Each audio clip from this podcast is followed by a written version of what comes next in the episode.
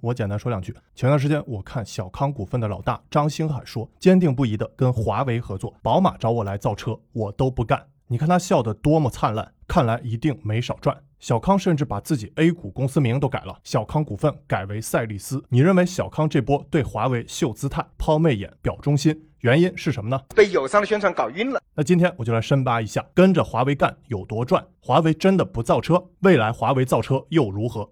我是小尼谈说记，先说第一点，跟着华为干有多赚？先给大家一个问题思考下：你知道为什么华为最火的两款车问界 M5 和 M7 都没有搭载华为先进的自动驾驶技术呢？之后我会揭晓答案。要说问界这自动辅助驾驶水平，连余承东在发布会上都吹不起来。它的呃自动驾驶级别目前也是够用的啊，是够用的这个级别。难道是因为华为对问界不够重视吗？当然不是，华为几乎调动起所有消费者业务渠道资源为问界两款车代言，不可谓不重视。那是什么原因呢？想彻底搞懂这个问题，我要寄出这张丹尼华为车圈太极图，有点繁琐，我把太极图拆开一步步讲。其实华为最早进入车圈，只是作为增量部件供应商，说白了就是在车圈外围疯狂试探游走，交个朋友。华为做增量部件供应商，这话不是我说的，是华为2021年轮值董事长郭平和2022年轮值董事长徐直军这叔俩都说过，华为要做增量部件供应商，这逻辑说得通啊。毕竟车这么大块蛋糕，已有玩家，谁也不想把既得利益拱手相让。华为只能号召大家，我们把蛋糕做大，让更多的兄弟能吃上饭。哪怕到了这两年，还是有很多车企不愿意出卖自己的灵魂给华为。但有点讽刺的是，这些不愿意出卖灵魂的车企，躯体却是合资公司。看来出卖躯体确实比出卖灵魂更容易啊！所以华为和这些躯体可以出卖，但灵魂不能出卖的车企，只能保持适当距离，只蹭蹭不进去，做增量部件供应商。那增量部件供应商到底是做什么呢？包括两部分，软件和硬件。软件最典型的案例就是华为 HiCar，类似苹果的 CarPlay。我们大小马之前聊过，百度也做过类似的产品 CarLife。从车机切入车圈是个好选择，也是手机或互联网公司所擅长的。要不吉利为啥要收购魅族呢？虽然华为 HiCar 已经有一百五十多款车型在用，但本质仍然属于华为的 HMS 业务拓展，技术含量没多高。华为自己也肯定不甘心只在车圈外围游走。所以还拓展了一些增量硬件供应商业务，包括了华为电机和电控，还有之前正好有群友问过的 ARHUD。最值得关注的是华为的智能驾驶计算平台 MDC。你可以从 MDC 看出华为的野心，它就像一块装有自动驾驶系统的主板，是自动驾驶的灵魂。车圈那么大，有人愿意牺牲躯体，但不愿意失去灵魂；也有人愿意保护躯体，牺牲自己的灵魂。正如一位网友评论：“上汽老总说的没错。”和华为深度合作确实会失去灵魂，不过事实证明，卖个灵魂，股价翻十倍，销量翻百倍。那事实真的如此吗？说实话，销量翻百倍倒还不至于，但十倍还是绰绰有余的。极狐和小康赛力斯有话要说，因为这哥俩可以说是华为深入车圈的好基友。华为深入车圈主要通过两种方式，第一种 HI 华为 Inside，第二种智选。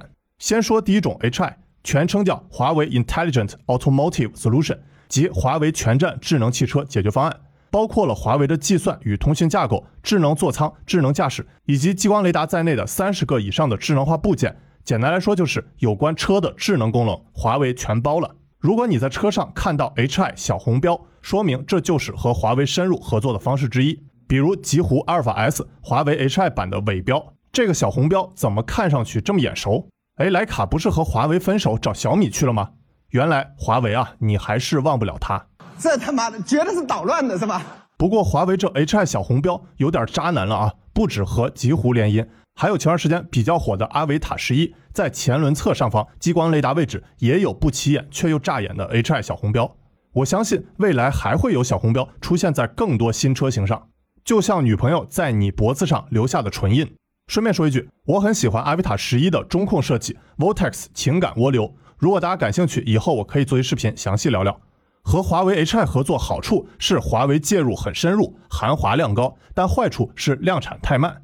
比如大家在去年四月份就看过四十二号车库拍摄的极狐和华为自动驾驶的刷屏视频，但是极狐阿尔法 S 华为 HI 版上市和交付时间一拖再拖，到了今年七月才开始交付。但华为高阶辅助驾驶功能在四季度才能开通，首批可用区域也非常有限。而且极狐销量也不太好。北汽蓝谷年初定下的目标是今年极狐要卖四万辆，但上半年只卖了六千六百四十四辆，距离目标还很远。两款车型阿尔法 S 和阿尔法 T 大概算下来，每款车每月销量几百台，你很难想象比阿尔法 S 还要贵十来万的阿尔法 S HI 版能卖的有多好。顺便说一句，北汽新能源是最早和华为合作的企业，二零一八年末就和华为开始合作。而且正是因为和华为合作，北汽才会诞生极狐这个品牌。这回你应该懂了，HI 合作方式的优点是含华量多，但缺点是速度太慢，目前销量也一般。按华为在手机行业里多年摸爬滚打的节奏，肯定等不了。所以华为还会同时做第二种深入车圈的方式——智选。如果说第一种深入方式 HI 是集成华为在信息与通讯领域的最强能力，在智能架构、智能驾驶和智能三电领域含华量很高，但速度慢，那第二种深入方式智选只是在 Drive One 增程平台、车机音响和设计方面，华为参与进来，辅助驾驶还是用其他成熟却普通的供应商方案，含华量较低，但速度快。这就解答了我之前的问题：为什么华为最火的两款车问界 M5 和 M7 都没有搭载华为先进的自动驾驶技术呢？原因就是我说的速度快。大家都知道，车现在逐渐从硬件驱动转变为软件驱动、数据驱动，说白就是智能电动车越来越像互联网产品，让更多消费者赶紧用到量产车，迅速收集数据和积累反馈，快速迭代，远比十年磨一车重要多了。而智选方式也确实是华为最先突破起量的。最典型的代表就是小康赛力斯，但这起量之路也并不是一帆风顺。很多人可能还没搞懂小康、赛力斯、华为、问界这四者之间的关系，我帮大家梳理一下。小康和华为先做了赛力斯，经常逛华为线下店的同学可能见过赛力斯 SF 五华为智选的实车。其实当时华为合作的品牌不只有赛力斯，还有极狐、比亚迪、广汽安、长城等等，但只有赛力斯真正入驻到华为线下店。足以见得华为对赛力斯的重视程度，或者说是对智选方式的重视。但重视是一回事，卖的好不好又是另外一回事。现在你在华为线下店已经看不到赛力斯 SF 五了，原因也很简单，卖的不太行。去年销量基本都是在每月两千辆以下徘徊。赛力斯 SF 五这销量水平可不匹配大嘴当年吹过的牛逼。我们简约但呃，我们这高端啊纯净。大家说我们跑得快。但我们也杀得稳，甚至还传出赛力斯 SF 五停产、无法升级鸿蒙系统、车主维权被割韭菜等消息。我猜，正是因为华为对赛力斯 SF 五销量不满意，才换了个主打名字问界。赛力斯放到车尾不起眼的位置，地位相当于未来尾标江淮汽车。很有意思的是，你在问界官方宣传页面上很难看到赛力斯几个字。你要说问界不是刻意雪藏赛力斯，我都不相信。比如有这种一到尾标“赛力斯”三个字马上出现的位置，结果图就被裁去。实在要给车尾角度了，就把“赛力斯”几个字藏在阴影位置。反正就是想方设法不让你看到“赛力斯”几个字，这位置摆放的恰到好处。王自如看了都直呼内行。OK OK OK。既然问界这么刻意回避赛力斯的出现，小康股份还要改名为赛力斯，是不是热脸贴了个冷屁股呢？小康股份为什么要改名赛力斯呢？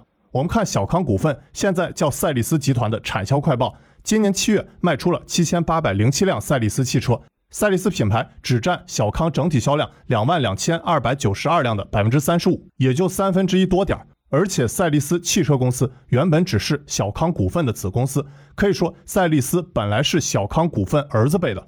而且小康股份还有其他亲儿子、干儿子，包括东风小康、小康进出口、瑞驰汽车等等。现在小康股份改名为赛力斯，相当于王健林改名为王思聪，王思聪改名为王可可，老子改用儿子的名字。小康股份至于这么兴师动众向华为表决心吗？但如果你仔细看赛力斯的产销快报，小康股份改名为赛力斯是有道理的，主要有三个原因。原因一，同比增量显著，赛力斯销量全年累计同比增长了百分之一千一百九十，也就是一年涨了十倍以上。虽然基数不是很高，但涨十倍以上的增长势头还是非常牛逼了。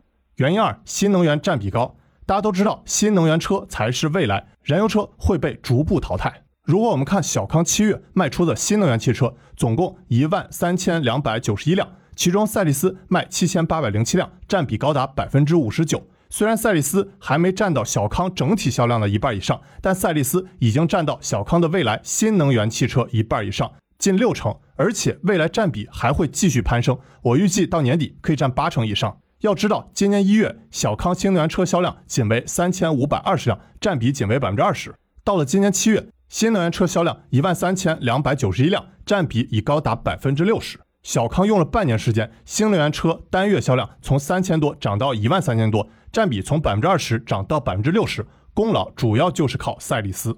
原因三，生产资源偏向。如果你对比小康的产量和销量数据，可以明显看出赛力斯的资源投入要比小康其他车型多。比如赛力斯产八千四百六十九辆，销七千八百零七辆，产大于销；其他车型产七千零八辆，销九千零一辆，产小于销。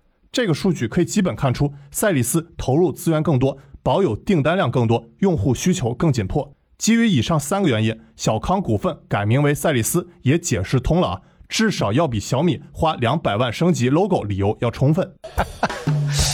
而且这也并不是小康第一次改名了，之前叫余安，突出了其重庆属性，后来叫小康股份，现在叫赛力斯。你觉得这名改的怎么样？说实话，我个人不是很喜欢赛力斯这种容易让消费者误会成外国品牌的名字，感觉土不土、洋不洋的。反而是像未来、理想和蓝图这种谐音梗名字，我更喜欢。不过名字也只是一方面，只要小康认为改名赛力斯可以让销量变得好，让自己和华为合作更顺利，改名也无可厚非。毕竟现在增长势头也不错，和华为合作确实很赚，销量同比上涨十倍以上。谁要能让我同比粉丝量上涨十倍以上，别说让我改名成赛力斯，让我改成赛金花都行。接着说第二点，华为真的不造车。既然小康赛力斯一和华为合作，销量就上涨十倍以上，那为啥华为不自己造车呢？答案是，销量上涨并不一定等于赚钱。就像有人看了小丹尼的视频，并不一定点赞关注。如果我们仔细看小康赛力斯财报，二零二零年亏了十七点三个亿，扣非净利润亏二十三个亿；二零二一年亏了十八点二个亿，扣非净利润亏二十七点九个亿。今年一季度，问界 M 五开始起量了，小康赛力斯仍然亏损八点四个亿。扣非净利润七点六个亿。我在小丹尼年轻人的商业和价值投资课里讲过各种关键财务指标的区别，感兴趣可以去看。而生产极狐的北汽蓝谷亏的也不少，今年上半年亏损二十一点八亿元，比去年同期亏十八点一亿还多。看来上半年极狐接连赞助崔健、罗大佑等歌星的线上演唱会，效果是相当凑合。尽管看上去曝光量很多，但曝光量并没有转化为太多的订单量，反而带来更多的亏损，这就有意思了啊。华为不造车的真正原因，到底是因为自己真的不想造车，还是因为造车不赚钱呢？到底华为对不造车的定义是什么？我们先从一手信息根源看起。二零二零年十一月二十五日，华为公司内部发布了关于智能汽车部件业务管理的决议 （EMT） 文件。EMT 指的是华为最高决策权团队，任正非也属于其中之一。可见这份智能汽车决议的分量之重。这份文件内容有四个关键点值得注意。一，华为不造车，华为不造整车。从我在上一点讲到的丹尼华为车圈太极图，你就能看出，华为确实履行了自己的诺言，不造整车。这很容易理解啊，华为想进车圈，步子迈大了容易扯到裆，迈小了又不疼不痒，不如做自己擅长的增量供应商，先让客户感觉棒，之后再做智能汽车之狼。况且车的产业链那么长，整车制造环节处于中下游位置，并不是那么赚钱，难怪有车企老大会抱怨。前，就特斯拉之外的新能源整车厂都是亏损的，动力电池成本已占到我们汽车的百分之四十五、十、六十，不断升升价。电池占了我一部车的百分之六十的成本，那我现在不是跟宁德时代打工吗？华为在造车方面还是新手，现在的造车老师傅们也不赚钱，所以华为这车不造也罢。再说第二个关键点，华为在 EMT 文件里措辞极其严厉，原话是：以后谁再建言造车干扰公司，可调离岗位，另外寻找岗位。好家伙，幸好我不是华为员工，要不然今天我就要被离职了。虽然我没离职，但真有华为高管因为话说错了离职，比如华为原智能驾驶产品部部长苏晶的名场面。不好意思，还是要提特斯拉了哈。特斯拉其实从这么几年下来，大家会看到它的事故率其实还是挺高的，而且是从杀第一个人到最近杀的人，它的事故类型非常非常像的。不，这个地方我我用“杀人”这个词，其实可能大家听起来是严重的，但实际上大家如果想一想，机器如果进入人类社会，跟机跟人类共生的时候，机器是一定会造成事故率的。讲难听一点，就叫杀人。只是说我们要把它的概率降到尽量低。这点不小心，不小心。这个不叫不小心，从概率上来讲，它就是一个有可能发生的一件事情，它只是一个概率问题，对吧？这一点大家一定要认识到。就是这短短几十秒发言，让这哥们儿被免职，进入战略预备队接受训练和分配。在今年初，苏京又离职了。看来嘴大话多并不一定是好事啊。再说 EMT 文件中的第三个重点，从发文之日起，有效期为三年。从发文的二零二零年十一月，有效期三年，就是到二零二三年底。这么看来，华为不造车的承诺有效期还剩一年多点儿。那你认为华为之后会像小米一样造车吗？我认为可能性还是很大的，因为要想给消费者一整套智能汽车的完美体验，自己需要更深入的介入汽车制造的四大工艺流程，充汉涂总。比如小米在北京南六环外房新店村自建的汽车工厂。如果这集视频反馈好，点赞破万之后，我会做集视频聊聊小米造车。最后看第四个关键点，华为将智能汽车解决方案 BU 的业务管辖关系从 ICT 业务管理委员会调整到消费者业务管理委员会，什么意思呢？说白了就是让华为的组织架构图从这样变成了这样。你能看出两者的不同之处吗？主要差别就是智能汽车解决方案 BU 的位置从 ICT 业务委员会下方调到了消费者业务委员会下方。如果你看华为财报，运营商业务、消费者业务和企业业务分别是华为的第一、第二和第三大收入来源，而 ICT 包含了华为的运营商业务和企业业务的收入，华为的消费者业务。要不是美国对华为的强力制裁，to C 业务收入占比很可能已经成为华为第一。正是因为华为的智能手机被制裁，让智能汽车解决方案 BU 的收入有机会填补智能手机销量下滑留下的空白。这种调整其实也反映出华为对 BU 的态度，从 ICT 供应商转变为直面消费者，对应了我之前讲的丹尼华为车圈太极图，从车圈外围进入内核，调完了业务架构就要调人了。从去年五月开始。余承东从之前的华为云 CEO 职位中抽身，新增智能汽车解决方案 BU CEO 身份。随着余承东的精力投入在华为车 BU 越来越多，华为车的声量也越来越大。最后说第三点，未来华为造车又如何？如果你现在去看华为官网，组织架构已经变成这样，发现滑点了吗？除 ICT 基础设施外，其余五个部门——终端 BG、华为云计算、数字能源、智能汽车解决方案和海思，均与汽车相关。比如我之前讲过的终端 BG 负责包括问界在内的智选，智能汽车解决方案 BU 负责 HI，包括之前发布会提到的 Harmony OS 智能座舱、智能热管理系统、MDC 八幺零四 D 成像雷达、华为八爪鱼自动驾驶开放平台。华为云计算提供 HMS for Car，数字能源业务提供智能电动 Drive One 和能源管理云。海思为华为 MDC 提供芯片。这回你知道未来智能汽车行业对华为有多重要了吧？也能看出未来华为在车方面的重点布局。感兴趣可以截这张图。除此之外，华为还建立了二十来个军团，相当于突击队。这些军团与运营商 BG、企业 BG、终端 BG 属于同一个等级，很多也和智能电动车相关。感兴趣可以翻我之前华为为何组建军团的视频。所以整体来看，华为已经无限接近造车的能力。造不造车是一回事，有没有造车实力是另外一回事。就像有些超能力的大佬。他们买豪车心态，这些功能我可以不用，但不能没有。如果未来华为造车，你认为会是什么样呢？其实华为在财报中专门有一张讲解展望二零三零年的行业趋势，涉及衣食住行、城市、企业、能源、数字、可信八个方面。在行这方面，华为认为二零三零年的出行将是多维的创新系统。什么意思呢？我总结为三点：一、自动驾驶。华为提到了几个数字，挺有意思。预计到二零三零年，中国自动驾驶新车的渗透率将超过百分之二十，车载算力将整体超过五千 TOPS，车载单链路传输能力将超过一百 Gigabytes per second。二、新型载人飞行器，小鹏飞行汽车听了直呼内行。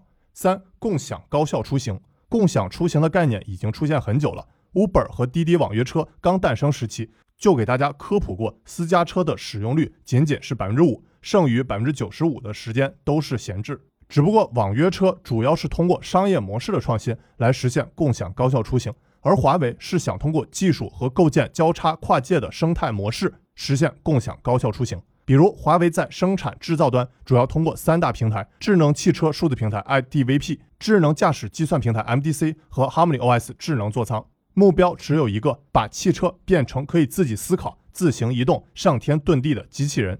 最后，我想给大家抛出一个开放性问题：五到十年之后，如果汽车真的变成了可以自己思考、自行移动、上天遁地的机器人，真的会让我们的世界变得更美好吗？欢迎你在评论区留下你的想法。其实我并不确定这个问题的答案。那些表面看上去很美好的科技进步，未必都是好事。正如尤瓦尔·赫拉利曾说，很多人认为印刷机的发明推动了科学思想的传播，但在早期现代欧洲，大多数的书籍并非伽利略或哥白尼的科学著作，而是那些民间广泛流传的猎巫、犹太人或撒旦教阴谋的迷信书籍。所以，科技进步的好坏取决于人类如何使用它。仅仅通过创造更强大的技术，未必会使世界更美好。我非常赞同赫拉利这段话：刀在厨师手中可以做出美味的菜肴。但在坏人手中就会变成犯罪的凶器。飞机在冒险家旅途中可以探索世界，但在别有用心的政治家行程里就会变成挑衅国家争端的手段。